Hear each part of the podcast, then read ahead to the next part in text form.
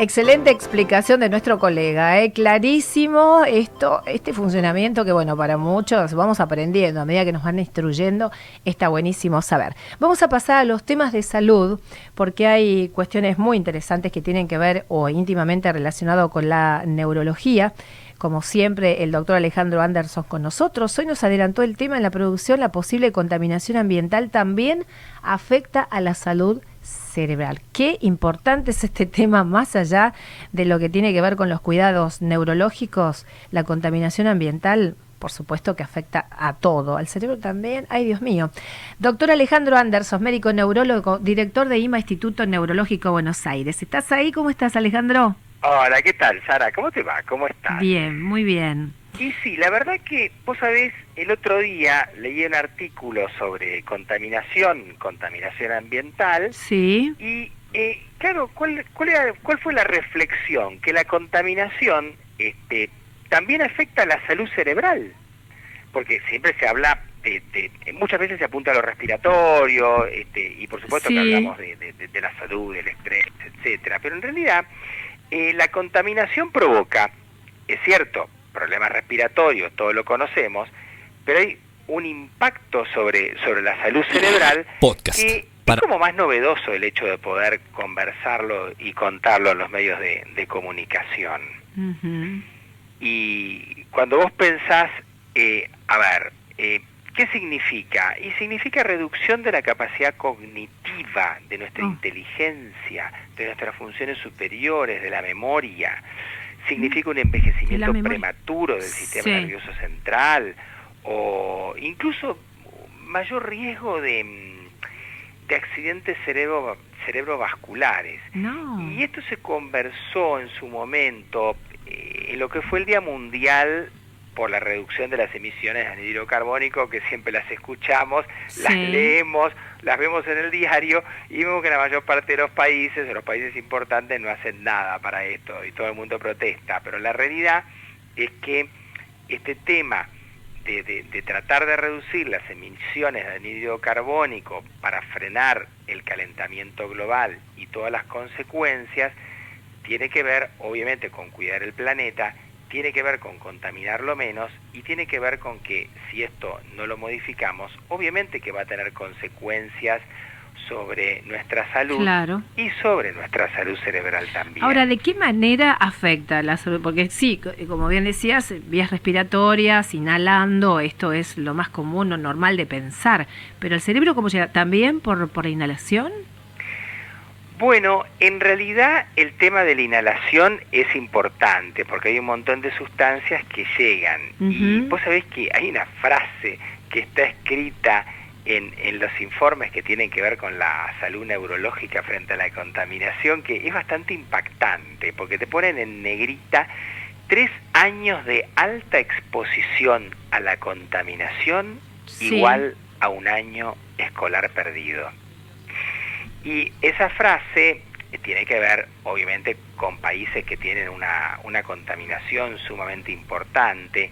Eh, esto en particular, esta frase estaba escrita eh, haciendo referencia a algunas ciudades de China y eh, su elevadísima exposición de la población a la contaminación ambiental. Eh, claro, la gente, y a lo mejor conviene eso también, ¿no? Explicar, porque uno dice, la gente dice, pero, pero contaminación ambiental, miren, hay contaminación de la atmósfera, hay contaminación del agua, hay contaminación del suelo, puede haber contaminación radioactiva, piensen en Chernobyl, contaminación térmica, contaminación visual, este, contaminación acústica, este, contaminación de todas las ondas que nos cruzan, que todavía no nos queda bien mm. claro cuánto van a jugar, pero toda la, cosa electromagnética que, que, nos atraviesa, bueno, hasta ahora parece que no nos perjudica, pero siempre quedan dudas. Bueno, obviamente está la contaminación alimentaria, ¿verdad? Seguro. Este, y, bueno, hay diferentes sustancias en los alimentos que pueden provocar efectos de, diferente envergadura en la gente que, que, lo consume. Piensen ustedes el pescado y, el mercurio que contiene proveniente de, en realidad de la contaminación hídrica, ¿no es cierto?, de la contaminación del fondo de, los océanos. O sea, es eh, multi este, este tema, pero finalmente hay un montón de, sustancias que se introducen, químicas que se introducen dentro del cuerpo y terminan llegando al sistema nervioso. Y lo más interesante es que a veces te generan enfermedades, Sara, pero a veces hacen que determinadas enfermedades evolucionen más rápidamente. Ah. Imagínate que vos tenés algún tipo de patología degenerativa. Pero en patología degenerativa podemos hablar de esclerosis múltiple, de ELA, de enfermedad de Alzheimer, podemos hablar de lo que quieras hasta de Parkinson, pero lo que se dice es que las enfermedades neurodegenerativas posiblemente eh, se agraven cuando están en un medio ambiente no favorable, porque la contaminación te aumenta el estrés oxidativo, la neuroinflamación, eh, te da un envejecimiento prematuro y evidentemente que todas estas patologías este, posiblemente se vean agravadas eh, cuando están en un medio ambiente como el que contamos, un medio ambiente este, contaminado. Claro. ¿Esto se puede prevenir de alguna manera? O sea, tomando cartas los gobiernos de alguna manera, porque... nosotros, o sea, salir, tenemos que salir, andar, trabajar, o sea, inspirar. Eh, Esto es macro. Encontrarnos con la diaria. Esto lo tenés por arriba. Claro, por eso, ¿no? Eh, ahí no podemos hacer nosotros demasiado.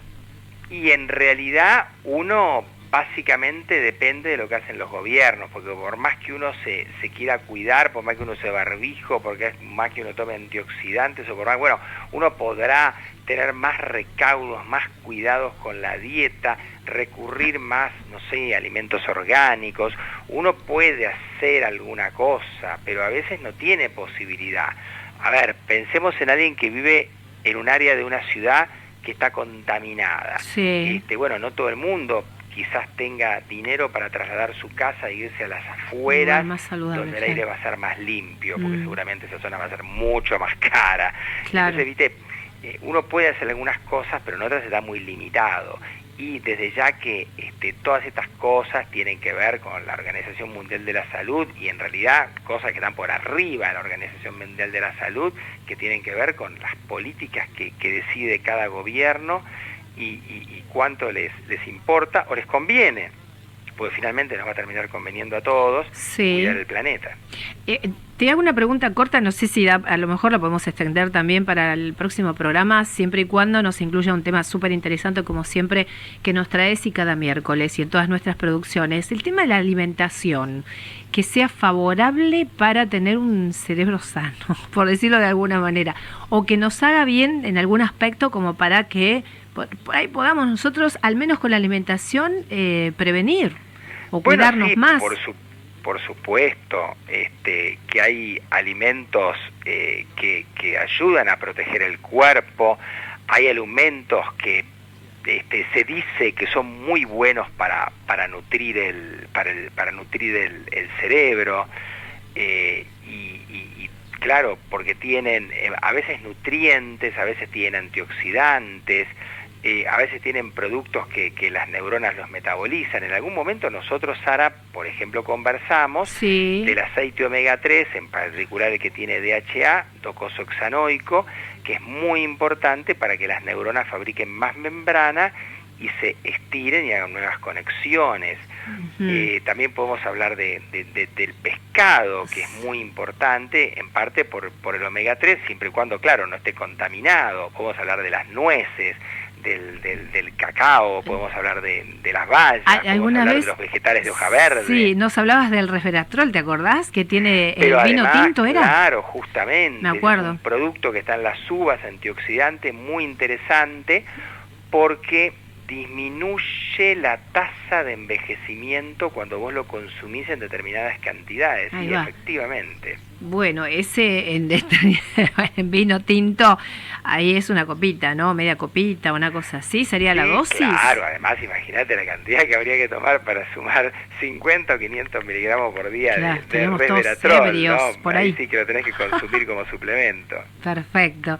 Bueno, Alejandro, fantástico tu tema, como siempre. Eh, bueno, en este caso estaremos atentos a ver qué medidas toman justamente las autoridades máximas de cada país como para poder ir paliando esta situación. La idea es no envejecer eh, y menos con, cero calidad de vida y mucho menos el cerebro. Yo siempre digo, ay Dios mío, que alguna cosa se tiene que ocurrir, pero que el cerebro que es lo que comanda todo. Porque en realidad si no estamos conscientes de lo que estamos diciendo, haciendo el, tiempo eh, real eh, en que estamos viviendo, con, justamente con la conciencia pleno, se, se complica. Si lo podemos cuidar y proteger, yo creo que ya deberían estar haciendo algo, ¿no?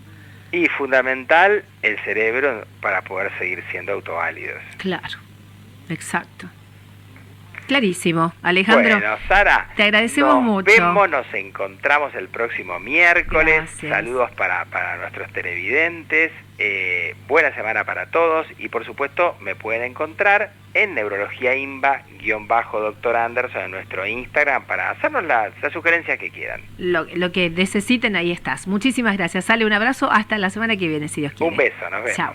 El doctor Alejandro Anderson, médico neurólogo especialista en estas cuestiones y director de INVA Instituto Neurológico Buenos Aires, que nos trae siempre temas tan interesantes, esto de envejecimiento. De acuerdo al medio ambiente, protegerlo, la verdad que necesitamos hacerlo seguramente en algún momento yo creo que se alinearán con estas cuestiones y, y sacará medidas saludables. Ojalá que sí. Será para el bien de todos. Exactamente 27 minutos pasó de las 6 de la tarde, 22 grados 2. La temperatura, seguimos compartiendo nuestro programa hasta las 20. Y te recuerdo que podés todavía participar del sorteo por el traslado y vuelta al recreo del Alcázar más entrada. La trivia, la consigna es quiero viajar con Sturla. Todas las semanas vamos a tener un voucher para vos y tenemos hasta la isla Martín García. Mirá si será atractivo participar en el sorteo. Aquí tenemos muchos que han eh, dejado sus datos en la semana, todavía podés hacerlo y cerca de las 20 aproximadamente vamos a decir quién se lleva esta posibilidad que sin pagar un solo centavo eh, tiene la posibilidad de, de disfrutar de un día a pleno en nuestro delta, querido, esa naturaleza, ese lugar tan espectacular que todos queremos estar viviendo, te diría. Así que si podemos ir a pasear al menos, va a ser muy interesante. Si quieres dejar tus datos vía WhatsApp 11 27 80 3714 o al teléfono de línea 47406977. 977. Estamos en 5 bits hasta las 20 con todo el equipo trabajando y mucho. Ahora presentándote en video y en audio la música de nuestro programa que es Agus Padilla se prendió. Nos podés mirar, nos podés escuchar. 100.5 Radio Bits